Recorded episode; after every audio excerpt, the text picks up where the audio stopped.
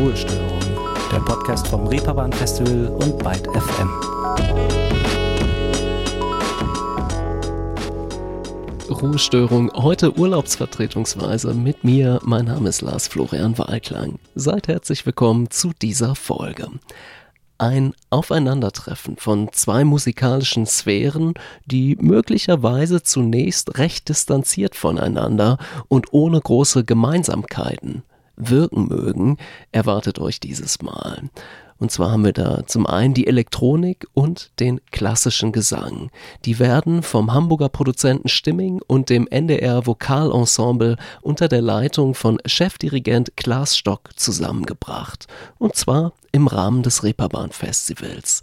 Über 20 Stimmen werden dort im September von der Bühne schallen, unterlegt von elektronischen Beats und auch im improvisierten Zusammenspiel entwickelt von unserem heutigen Gast Stimming, der sich hier einmal selbst vorstellt. Ich bin Stimming, ich bin elektronischer Musikproduzent hier aus Hamburg und ähm, bin seit, ich glaube, 15 Jahren oder so als Live-Act unterwegs weltweit auf den Techno-Bühnen und Clubs dieser Welt und mache nebenher auch, nein, mit meiner Musik. So, das ist der Trick. Ich spiele immer nur meine Musik als Live-Act und ähm, gucke, dass ich auch improvisiere und es macht auch ähm, mittlerweile relativ viel Spaß.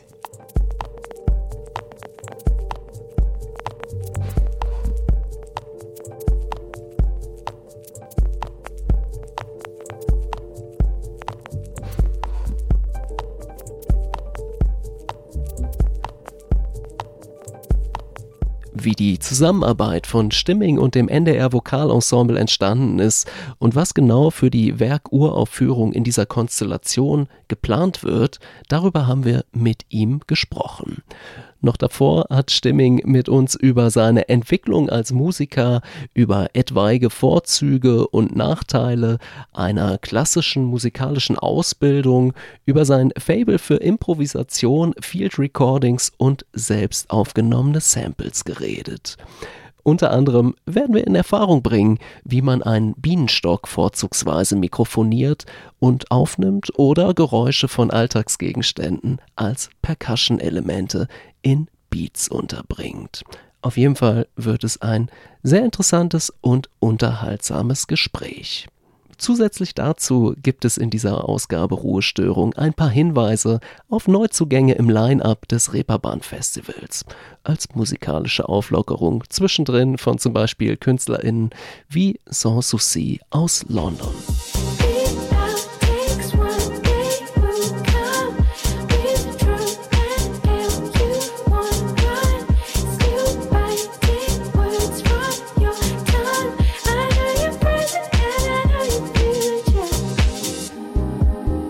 Als Musikproduzent begonnen hat Stimming Anfang der Nullerjahre in Hamburg. Er studierte Electronic Music Production und veröffentlichte ab 2007 erste eigene Tracks, die bereits eine charakteristisch subtile, minimalistische Anmutung hatten. Noch vor seinem Albumdebüt Reflections erschien mit Una Pena eine erfolgreiche Single mit einem Gesangssample der chilenischen Künstlerin Violeta Perra.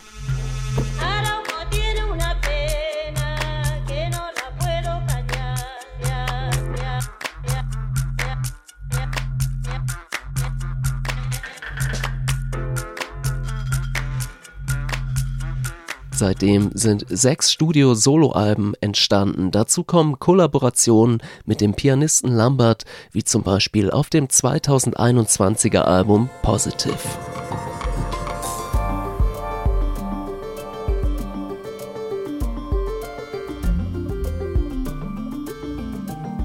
Den bis hierher genannten Stationen werden wir noch wieder begegnen im Laufe dieses Podcasts. Doch lasst uns äh, zunächst ganz von vorn beginnen, in der Kindheit und in den Teenagerjahren, mit der Frage, was Stimming an Musik früh begeistert hat. Die erste Musik, die mich richtig begeistert hat, ich bin Generation Fanta 4 tatsächlich, als die cool waren, so am Anfang die ersten zwei, die ersten zwei Alben, ähm, die ähm, hier das Lauschgift. Das fand ich, glaube ich, wirklich ziemlich gut. Also da kann ich auch immer noch ein paar Texte ziemlich gut aufsagen. Ich warte immer noch drauf, dass ich auf irgendeinem Festival Smudo treffe und ihm so den, ähm, den Text von ähm, Zack, was geht ab, ich bin Esse Moody, Joha, komm ab, ähm, einmal drücke. Und ich glaube, das wird lustig. Zack, was geht ab, ich bin Esse Moody, ha, komm ab, ich die Sprüche aus dem Sack gepackt, da kommen die Leute auf mich zu und fragen mich, was willst denn du mit Hip-Hop, Musik, mit deutschen Sprechgesang, immer zu, dann sag ich, ja, schau ins Publikum, schau dich an und schau dich um. Sollte Smudo also Notiz von dieser Ausgabe Ruhestörung nehmen, er sei hiermit drauf vorbereitet. Tatsächlich war es nicht nur der frühe musikalische Entwurf von Hip-Hop im deutschsprachigen, sondern auch die Texte waren es, die Stimming besonders ansprachen. Wenn man bedenkt, dass seine eigene Musik heute meist instrumental gehalten ist, ist das doch ein interessantes Detail. Es war ja auch messagemäßig auch so, da war auch Freundeskreis zu der Zeit, Freundeskreis ist nicht gut gealtert, aber ähm, Fanta 4 ist eigentlich immer noch so halbwegs okay, sag ich mal. Ähm, die, die Message war irgendwie ganz gut. Ich, also ich erinnere mich noch, ich habe einmal so beim, am Küchentisch bei meiner Mutter so, leg dein Ohr an die Schiene der Geschichte. Und sie war so, Hä? sowas hörst du? Und ja, aber also ja, muss ich zwölf oder so gewesen sein, denke ich. Leg dein Ohr auf die Schiene der Geschichte. You're just a part of it. So get to the heart of it, cause if you don't go so viel zu ersten wichtigen Eindrücken in der Popmusik. Wenn man über Stimming liest, ist häufiger die Rede davon, dass er eine klassische Ausbildung am Klavier hat. Das macht auf dem Papier natürlich was her, allerdings sind solche Vermerke manchmal auch eben bloß das, nämlich gut klingende Phrasen. Auf das Klavier- und Schlagzeugspiel und die Ausbildung angesprochen, hat er sympathischerweise direkt revidiert, ganz im Sinne von, hm, ohne sogenannte klassische Ausbildung geht es auch. Ja, dieses Wort klassische Ausbildung ähm, klingt so hochtrabend. Ich hatte halt Instrumentalunterricht und ich habe natürlich nichts gemacht, weil ich das stinklangweilig fand. Ich habe auch nie geübt, was meine Lehrer alle scheiße fanden. Und ähm, ich war immer so ein Querkopf, muss ich gestehen. Ich habe nicht das gemacht, was die von mir wollten.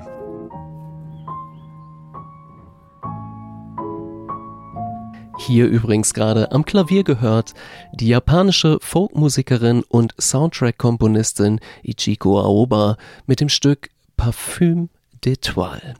Dieses Jahr ebenso auf dem Reeperbahn Festival live zu sehen. Wir kommen zurück zu Stimming im deutschsprachigen Hip-Hop oder den eher unmotivierten Erfahrungen im Instrumentalunterricht ist der Weg zur elektronischen Musik noch nicht ganz auszumachen. Tatsächlich beschreibt Stimming einen ganz bestimmten Augenblick, in dem ihm klar war, das will ich auch machen, elektronische Musik produzieren. Da gab es ein Erlebnis tatsächlich. Das, da kann ich mich auch immer noch erinnern. Ähm, lustigerweise, ich saß da mit meinem ähm, besten Freund. Wir hatten äh, Tüte geraucht, darf man sagen, mittlerweile. Wir sind jetzt mittlerweile so weit, dass es nicht mehr so schlimm ist. Man darf immer sagen, man hat ein Bier getrunken, aber Tüte ist irgendwie immer noch. Und natürlich wirkt die, klar wirkt die. Und die hat ähm, eine, eine Tür aufgemacht, und zwar war das die Space Night zu der Zeit. Ähm, falls ja, für die Leute, die das nicht kennen, nicht mehr kennen, das war eine Sendung im Bayerischen Rundfunk nachts, ähm, bei der Bilder aus dem Weltraum mit so Downbeat zu der damaligen Zeit. Und Downbeat war zu der Zeit wirklich spannend. Also Ende 90er, Anfang 2000 war das wie so eine, mm, war das so eine Spielwiese an elektronischen Möglichkeiten und gleichzeitig, weil es so noch ein bisschen gesampelte Drums und so benutzt hatte, war das auch eingängig und das war meine, mein Erweckungserlebnis. Da dachte ich so, das war wirklich wie so ein Blitz, so bam, das will ich machen. Ich hatte lange Schlagzeug gespielt, habe mir zu der Zeit überlegt, ob ich Profi-Schlagzeuger werde und ein Glück, danke, danke, wurde ich das nicht. Sonst hätte ich jetzt ähm, allein schon finanziell ein schweres Leben so. Aber ähm, das war echt so ein, so, ein, so ein Blitz, der mich getroffen hat. Am nächsten Morgen ging's los. Und seitdem höre ich nicht mehr auf, habe ich nicht aufgehört. Dass ein musikalischer Lebensweg von Zufällen oder Fügungen, von einzelnen prägenden Momenten geleitet sein kann, daran glaubt Stimming also schon. In dem Zusammenhang verriet er uns allerdings, dass ihn die Frage, wie kamst du eigentlich zur Musik, gelinde und freundlich gesagt, auch deshalb nicht besonders interessiert. Es ist tatsächlich diese Frage, wie kamst du zur Musik, die, ähm, die nervt mich immer so ein bisschen, weil ich ziemlich fest davon ausgehe, dass ein, ähm, ein Künstler, egal äh, aus in welchem Metier, da gar nicht groß drüber nachgedacht hat, sondern das war irgendwie schon am Anfang eigentlich mit drin. Es ist eher eine Besonderheit, wenn jemand im Nachhinein da drauf kommt oder erst so mit 25 sagt, so ich werde jetzt Pianist. ist natürlich Quatsch, das wird nichts mehr. Ja. Aber mm, in der Elektronik könnte es noch was werden. Oder als, keine Ahnung, als, als, als Visual Artist oder so. Eine Faszination zur strengen Disziplin für MusikerInnen, die in der Klassik erfolgreich sein wollen, die hier schon anklingt, auch im Vergleich zu MusikerInnen in der Electronic- und Dance-Musik und auch äh, damit eine verbundene Skepsis kam in unserem Gespräch noch häufiger zur Sprache. Naja, die Elektronik ist nicht so handwerklich ausformuliert wie die klassischen Instrumente. Die klassischen Instrumente sind heutzutage wie so ähm, Extremsport, ja. Also man muss einfach wahnsinnig früh angefangen haben und das die gesamte Jugend über immer weiter und so. Und dann hat man vielleicht, wenn man dann noch eine ordentliche Portion Talent dazu geschenkt bekommen hat, dann hat man eine Chance, so zu werden, dass, dass man irgendwie gehört wird als Pianist oder so. Ist ja total irre, was die, was die technisch können müssen als Jazzer, ja. Und dann kriegst du dann in so einem Jazzclub 80 Euro am Abend dafür, dass du eine, ähm, eine körperliche, sportliche Extremleistung quasi bringst. Wenn man also nicht vorhat, in der Klassik oder im Jazz Fuß zu fassen, so Stimming, braucht es auch nicht unbedingt ein Musikstudium. Tatsächlich erkennt er immer wieder sehr interessante Unterschiede in verschiedenen Auffassungen, wie man Musik macht und produziert oder auch darin, wie Musik wahrgenommen wird. Also so die Leute, auch die ich jetzt kenne, auch Profis, die ich kenne, die studiert haben, die haben komischerweise alle so einen Knacks, was den die die Rezeption von Musik angeht. Also ich habe dann ich habe mir dann total kindischen Zugang äh, bewahrt. Ich kenne auch nicht alles und ich will auch gar nicht alles kennen. Ich weiß noch, ich habe mich mit meinem Freund Lambert richtig gestritten, weil ich gesagt habe, ich finde E-Gitarren scheiße. Und also so auch so ganz pauschal. Ich mag den Sound nicht. Na klar gibt's da Musik, die cool ist und die ich auch natürlich mag, ja, aber wenn ich mich jetzt selbst entscheiden würde, ob ich das benutzen würde, du wirst in meiner Musik nie eine E-Gitarre hören. Weiß einfach, ich kann den Klang eigentlich nicht leiden. Und er war so, das kann man doch nicht sagen, das kann man doch nicht, das geht doch nicht, das geht doch nicht. Und da haben wir uns richtig hart, also wirklich angegangen, weil na klar kann ich das sagen. Und er so, nein, du, äh, äh, du wischst damit erstmal so die Hälfte der modernen Musik weg, so, das kannst du nicht machen. Ich finde, ich kann. Aber wenn du das studiert hast und du gezwungen wurdest, das einmal ernst zu nehmen, da, danach kannst du das ja wieder weglassen. Aber ich glaube, das gelingt denen dann nicht mehr. Unterhaltsame Diskrepanzen zwischen befreundeten Musikern äh, tun sich also bisweilen auf, allein geprägt durch eine unterschiedliche Wahrnehmung, einen unterschiedlichen theoretischen Horizont oder auch eine Geschmacksfrage in Sachen Gitarre. Bei folgender Band, die mit zum Line-Up des Reeperbahn Festivals dazugekommen ist, da werden die Gitarren durchaus zum Einsatz gebracht. Zum Beispiel auf entspannte Weise im Song Hydroplane von Prima Queen.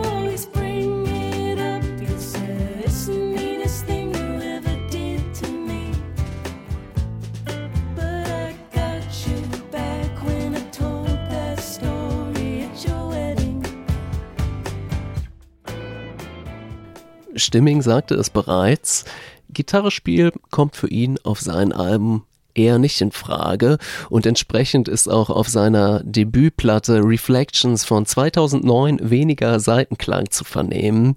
Wir haben Stimming gefragt, wie ihn im Rückblick sein Debütalbum gefällt. Oh, das ist toll. Klingt nicht ganz so gut, es klingt ein bisschen roh. Das würde ich mittlerweile besser, also das kann ich natürlich besser mittlerweile, aber von den reinen, von der, von der Ideenwelt ist das immer noch ein ganz tolles Album. Bin ich immer noch äh, ziemlich ähm, zufrieden.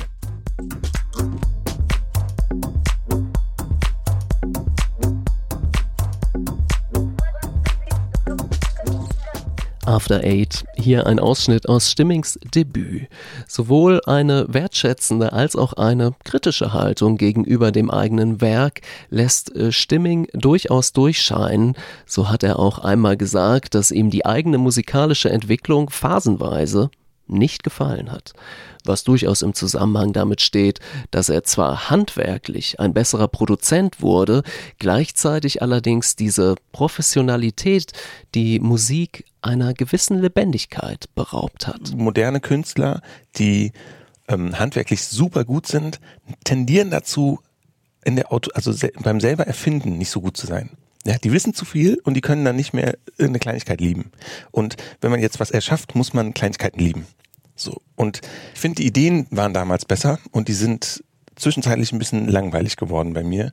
Und ähm, mein Ziel ist, diese, diese Ideenfrische und auch Komplexität, was Harmonie und so weiter angeht, das immer mehr wieder zurückzuholen. Irgendwie galt es also, die gefestigten Pfade dieser Professionalität wieder etwas zu verlassen, ein bisschen Lockerheit zurückzuerlangen und zu einem spielerischen Umgang mit Ideen zurückzufinden.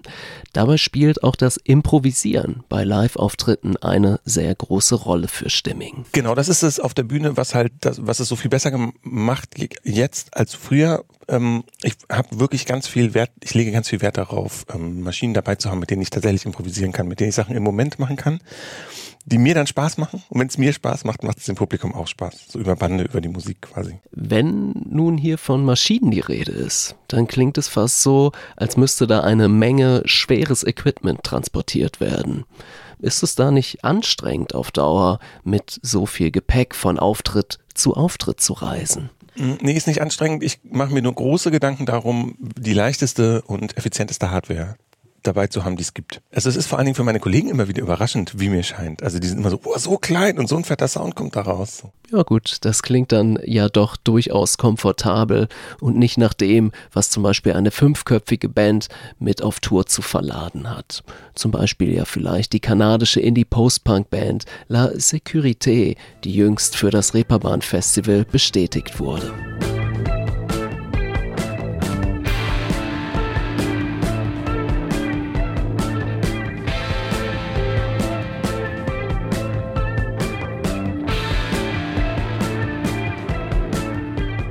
Live-Improvisation belebt die Musik von Stimming ungemein und bildet einen wichtigen Aspekt für den Hamburger Produzenten.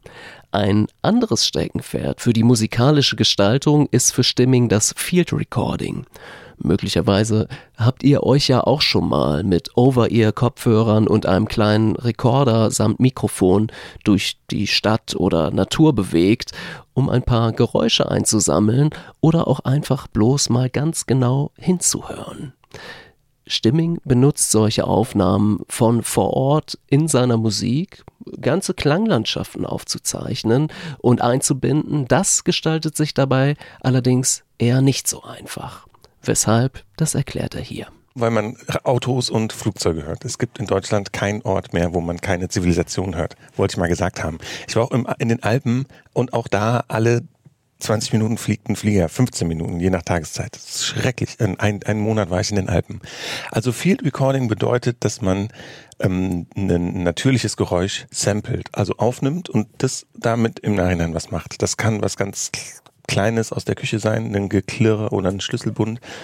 Oder es kann auch was total, also ein, kann auch was Künstlerisches sein, wie Herbert, der mit einem Panzer über eine Torte fährt und das aufnimmt und man hört natürlich nichts außer Panzer grummeln, aber ihm war es wichtig, das so zu machen, dass es so von bis und ähm, letztendlich ist es eine Form des Samplens. Also was Fertiges nehmen und es ist dann erstmal statisch, als das spielt man dann ab und komponiert das, äh, fügt das der Komposition hinzu und mh, mm, da das sozusagen organisch dahin zu bringen oder auch das aufzunehmen, was zur eigentlichen Komposition passt, das ist so ein bisschen die Kunst ist so eine komische Mischung aus, das Sample an sich ist total organisch, weil es ein natürliches Geräusch ist. Unsere Ohren kennen dieses Geräusch im Gegensatz zu einem Synthesizer, das kennen unsere Ohren nicht.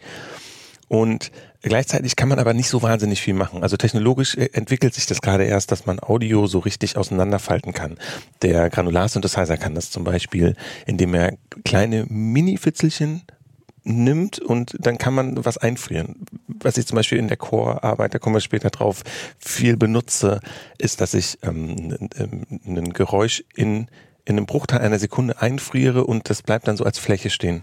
Und ähm, damit quasi zu arbeiten, das ist so das, was mir auch am meisten Spaß macht. Also Audio, was eigentlich klassischerweise fest aufgenommenes wie ein Foto, dann aber so zu verändern, dass es wieder organisch wird und in die Musik ein, sich einfügt. Bei dieser gleich spürbaren Begeisterung für das Geräuschesammeln stellt sich die Frage, ob Stimming denn immer mit Aufnahmegerät unterwegs ist. Immer eins zur Hand, immer eins parat für den Fall der Fälle. Wie ist das? Es hat sich herausgestellt, dass das eher so Phasen sind. Also das sind mal so Phasen von zwei, drei, vier Wochen, wo ich so spitze Ohren habe und auch das irgendwie mag, was mich so an Geräuschen umgibt. Und dann mache ich mich schon auch mal auf die Suche. Also ich fahre mal in den Wald äh, oder äh, ans Meer. Ich habe leider irgendwie Niendorf genommen. Die Ostsee in Niendorf, die gibt echt gar nichts her. Ja, das ist so wirklich Plätscher, Plätscher. Das bringt echt gar nichts. Ich war sehr enttäuscht. Ich habe sogar einen Lautsprecher mitgenommen, um einen Synthesizer-Sound aus dem Lautsprecher in der Bucht von Niendorf, also oben in der Ostsee, ähm, aufzunehmen. Aber es war, es hat, hat irgendwie nichts gebracht. Schade. So, ich mache das dann schon ab und zu oder es gibt mit, oder spezielle Mikrofone, die zum Beispiel nur elektromagnetische Strahlung aufnehmen oder Kontaktmikrofone, die ähm, Resonanzen so von ähm, Treppengeländern oder so oder so metallische Resonanzen aufnehmen. Das ist auch wirklich wahnsinnig spannend, damit rum zu experimentieren und dann quasi Grundsounds für weitere Verarbeitungen zu erstellen. Die sind dann sau individuell, die hat dann kein anderer. Jetzt, da wir schon in technisch spezifischere Gefilde kommen, lasst uns das Ganze einmal etwas konkreter machen, nämlich anhand eines Klangbeispiels von Stimmings neuestem Album Ludwig. Hier ein Ausschnitt aus The Hive.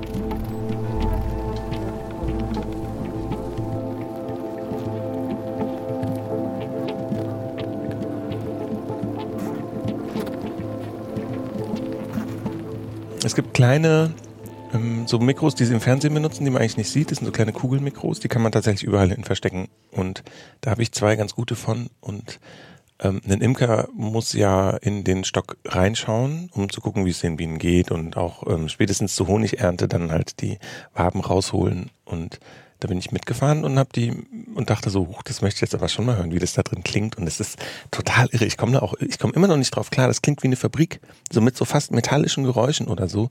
Ich habe nichts an diesem Bienenstock gemacht von außen. Es war auch komplett still außen. Also es waren wirklich nur Geräusche von drin und so richtig so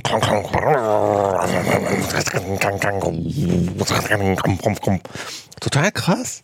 Äh, wirklich, und äh, man sieht, also das, äh, ähm, das, das entzieht sich unserer, unserem Verständnis, was da in so einem Bienenstock vor sich geht. Der andere Sound ist am Eingang des Bienenstocks und da ist tatsächlich einfach links und rechts ein Mikro ganz direkt an diesen, ist so ein kleines Mini-Löchlein, ähm, kleiner Fingernagel groß ungefähr, ähm, so Fingernagel groß und da ganz nah ran. Tatsächlich sind Bienen total entspannt, wenn man selber auch total entspannt ist. Und man hört es auch ein bisschen, wenn sie aggressiv werden, dann wird das Summen ein bisschen höher.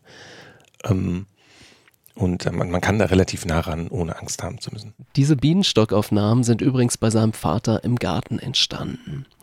Im Sammelsurium der Klänge, das sich über die Jahre vergrößert hat, gibt es bestimmt einige Highlights. Wir haben ihn darauf angesprochen, welches Sample für ihn im Laufe der Jahre das sonderbarste oder eines der prägnantesten war. Das ist mir erst letztens wieder eingefallen, beziehungsweise irgendjemand hatte mich darauf gebracht, dass sein Lieblingsstück das Stück For My Girl ist. Es gibt auch noch was anderes, das will ich aber nicht erzählen, aber dieses For My Girl kann ich erzählen.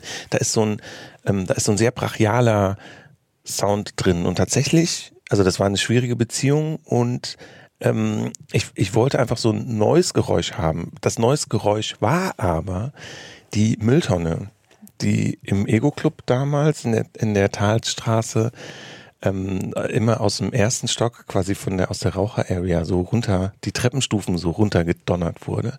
Und das ist natürlich das Bild, jetzt metaphorisch betrachtet, ist relativ hart. Das ist auch zu hart. Das ist auch irgendwie äh, krass, in so ein trauriges Stück dann auch noch eine Mülltonne einzubauen. So. Aber man, man ahnt es nicht. Also das ist wirklich bei Geräuschen ganz seltsam. Sobald uns, sobald das Bild weg ist, sind wir im wahrsten Sinne blind.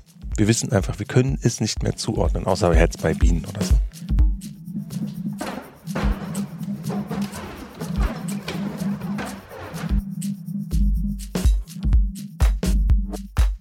Dass Stimming Wert darauf legt, künstlerisch nicht zu stagnieren, das haben wir bereits gehört.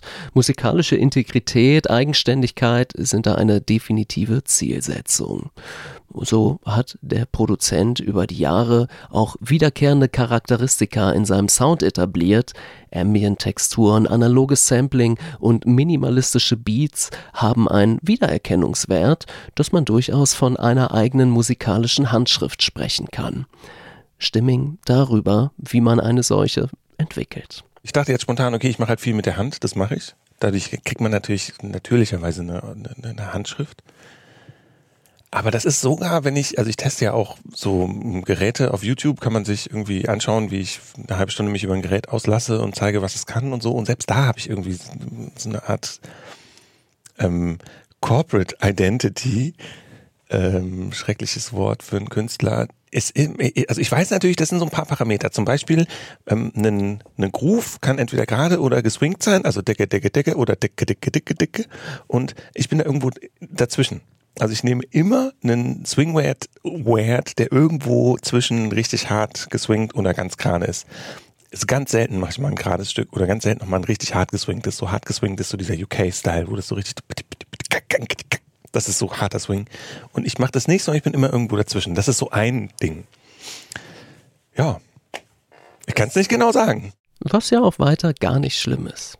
Gerade beim kreativen Arbeiten bleibt es ja meist eher nur bei einem Erklärungsversuch.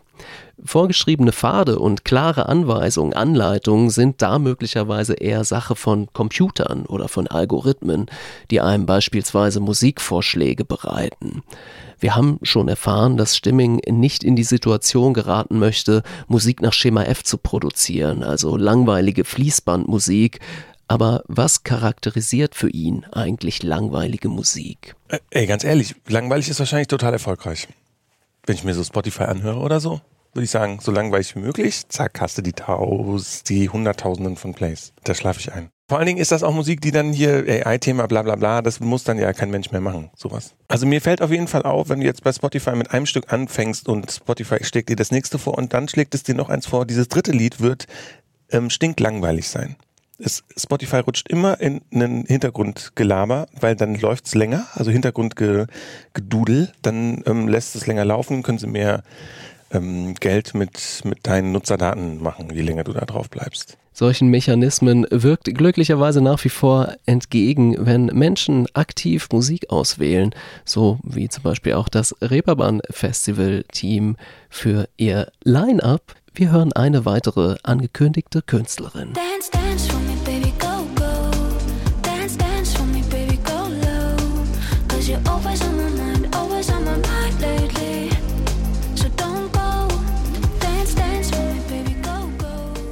bringt in ihrer Musik Poppigkeit, Dance und Breakbeats zusammen.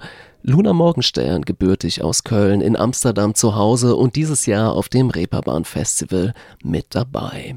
Eine Eingängigkeit und Poppigkeit, wie gerade hier gehört, verträgt sich gut mit tanzbaren elektronischen Sounds. Komplexere, harmonische Arrangements sind hingegen weniger vertreten, gerade im Bereich der elektronischen Instrumentalmusik, nicht etwa, weil man Komplexität für weniger wichtig hält, wie Stimming uns gesagt hat. Das ist eines der Mysterien der elektronischen Musik, dass ähm, Harmonien tatsächlich nicht so gut funktionieren. Es darf nicht so komplex werden, dann nervt es. Und vor allen Dingen auch bei Tanzmusik darf nicht komplex werden, das nervt. Und an diese Grenze ranzugehen, ja, also wie weit ähm, kann ich eine komplexe Harmonie schaffen, die trotzdem halt überhaupt nicht nervt oder einen rausbringt oder so. Das ist schon, das finde ich dann, das finde ich spannend. Das ist nicht ganz so einfach. Und es ist wirklich eine schmale, es ist wirklich eine Gratwanderung. Klar, man kann jetzt kulturpessimistisch sagen, ähm, harmonisch ist das absolut unter aller Kanone, was da gerade zu hören ist. Das ist aber im Pop genauso. Und es ist halt Spotify auch, ne? Es darf nicht nerven. Ähm, und halt generell nie nerven. Kulturpessimistisch ein ganzes musikalisches Genre einfach so verwerfen, das wäre ja eigentlich auch eine recht schlappe, langweilige Angelegenheit. Interessanter da der Weg, sich ferne Genres aufeinandertreffen zu lassen. Zum Beispiel elektronische Musik und Klassik. Zusammen mit dem NDR Vokalensemble wird Stimming im Rahmen des Reeperbahn Festivals ein exklusives Konzert in Werkuraufführung spielen. Wie es zu der Zusammenarbeit kam, das erzählt er hier. Es gibt vier Leute im NDR Vokalensemble, die um, sich, die unbedingt auch zu Recht ähm, den, äh, das Publikum erweitern wollten und deswegen so eine neue Reihe Voice Exchange ins, Re ins Leben gerufen hatten, wo sie zu viert ähm, mit, an, mit externen Leuten Sachen zusammen machen. Und ähm, über, eine, über einen Bekannten hatte ich den Kontakt bekommen und da habe ich diese erste Aufführung gemacht, wo wir noch relativ viel improvisiert haben. Auch mein Set war improvisiert, war viel improvisiert. Wir haben natürlich Eckpunkte, wussten wir, wo es lang geht, aber es war eine, eine Mischung aus, ich baue jetzt, ich habe irgendwie einen Beat, den ich abspiele und sie singen drüber, um das jetzt mal ganz platt auszudrücken. Das hat überraschend gut funktioniert und es war vor allen Dingen irgendwie eine recht, es ist eine sehr reizvolle Kombination. Genau, was, was singen sie? natürlich Klassik, auch ähm, sakrale Klassik ganz viel, weil vor allen Dingen Sachen so von vor 400, 500 Jahren, also die Gregorianik, ähm, gut mit Elektronik heutzutage zusammenpasst, weil sie so, so simpel ist. Das ist nämlich wieder beim Harmoniethema. Ähm, die simplen Melodien funktionieren mit Elektronik halt besser. So. Und so solche Sachen haben wir genommen und dann habe ich die verarbeitet, gesampelt, in tausend Teile zerspringen lassen, rückwärts abspielen lassen. Ja,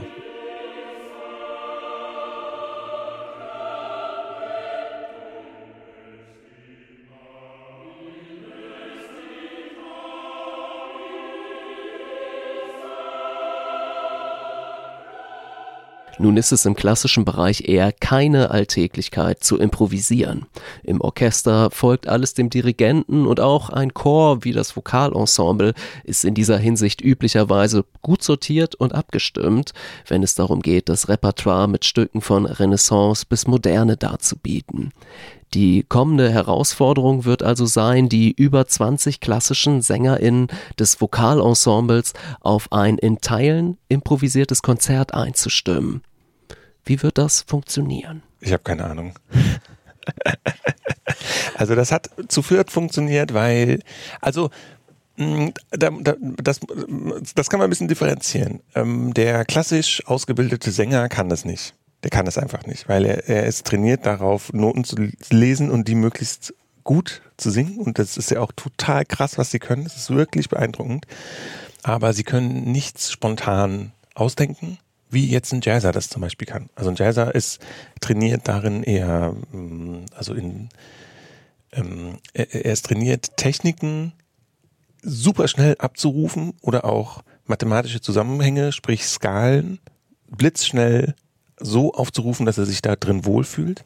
Und das kann halt ein Klassiker überhaupt nicht. Wir hatten deswegen, als wir zu viert waren, ähm, Hilfe von einer Improvisateurin, die einfach im Jazz beheimatet war. Und die hat Sachen gezeigt, was man machen kann. Jetzt ist es so, natürlich mit 22 Leuten, die sind natürlich alles klassische Sänger. Ähm, und die können das halt nicht. Und deswegen, ich bin selber gespannt, wie Klaas Stock, der ähm, Chefdirigent, das machen wird. Ja, also das ist jetzt im Prinzip der nächste Schritt, ist halt, wir haben das zu viert gemacht und ähm, das hat irgendwie so gut funktioniert und die vier und also wir, wir dachten so, okay, das müssen wir irgendwie jetzt weitermachen und warum nicht auch in größer weitermachen. Deswegen jetzt das ganze Vokalensemble, der Chefdirigent direkt involviert und ich hänge im Prinzip mit ihm zusammen, entwickle ich gerade das Programm und ich persönlich denke nicht, dass da so wahnsinnig viel Improvisation drin ist. Was man natürlich immer machen kann mit so vielen Stimmen, Geräusche, ja, also 22 Leute können jetzt einen Wald in, geräuschhaft viel toller darstellen als nur vier. So Sachen kann ich mir sehr gut vorstellen. Ähm, was man auch machen kann, ist ein Stück, zum Beispiel Bach, das kommt ziemlich gut so einfrieren, also und rückwärts singen und so. Und da gibt's dann so Handzeichen, wenn man die ab, wenn man die ähm, klar macht im Voraus und sich darauf einigt, dann kann man ähm, spontan auf Zuruf Sachen machen, die man so aus dem Sampling kann, nur dass sie kennt, nur dass sie halt ähm, gesungen sind. Aber was genau, weiß ich auch noch nicht. Ich lass mal sehen.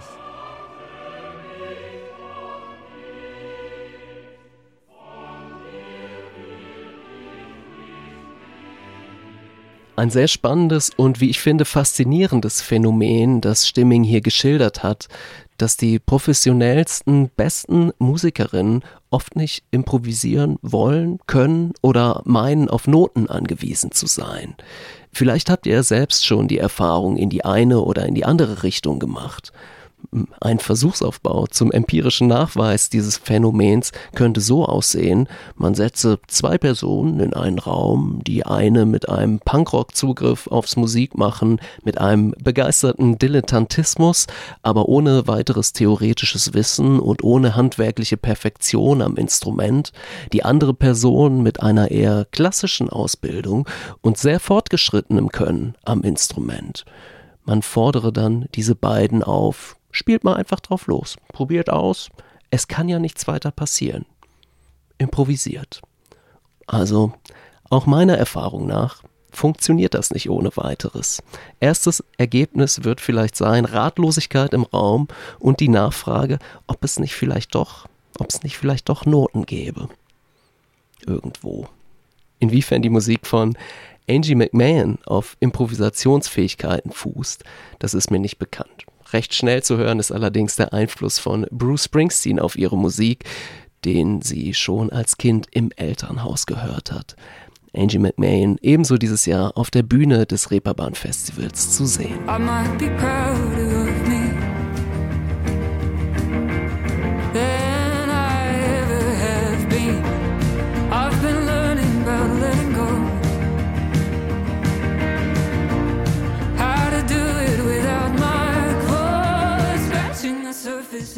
Im September ist es dann soweit. Neben Angie McMahon und vielen anderen Bands und Acts, einem umfangreichen Line-up, werden auch Stimming und das NDR Vokalensemble unter der Leitung von Chefdirigent Klaas Stock ihr erstes Konzert in großer Besetzung spielen.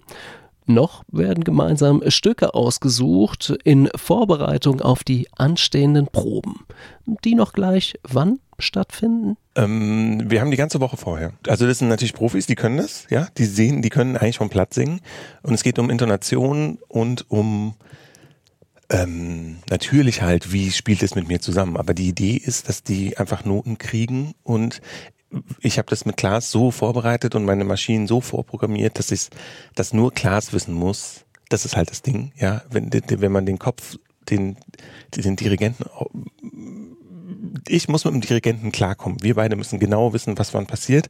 Dann sind die Sänger im Prinzip nicht mehr das Problem. So funktioniert dann ein Orchester oder ein Chor. Der Dirigent ist der Babo. Das ist derjenige, der sagt, wo es lang geht. Und anders geht's auch nicht. Es klingt durchaus nach einem spannenden Unterfangen, was zum einen die Musikerin noch erwarten wird und natürlich auch das Publikum des Festivals. Wenn ihr neugierig geworden seid, alle Infos zu den Konzerten, Acts, Bands und Kulturveranstaltungen findet ihr auch auf reeperbahnfestival.com zum Nachlesen und zum Festivalplan. Diese Folge Ruhestörung neigt sich dem Abschluss entgegen eine augenfällige Frage. Die haben wir noch gar nicht gestellt, soll aber nicht ausbleiben. Und zwar, ja gut, dass Klassik und elektronische Musik zunächst sehr verschiedene Spielarten sind, das haben wir, das haben wir besprochen. Gibt es aber auch Gemeinsamkeiten?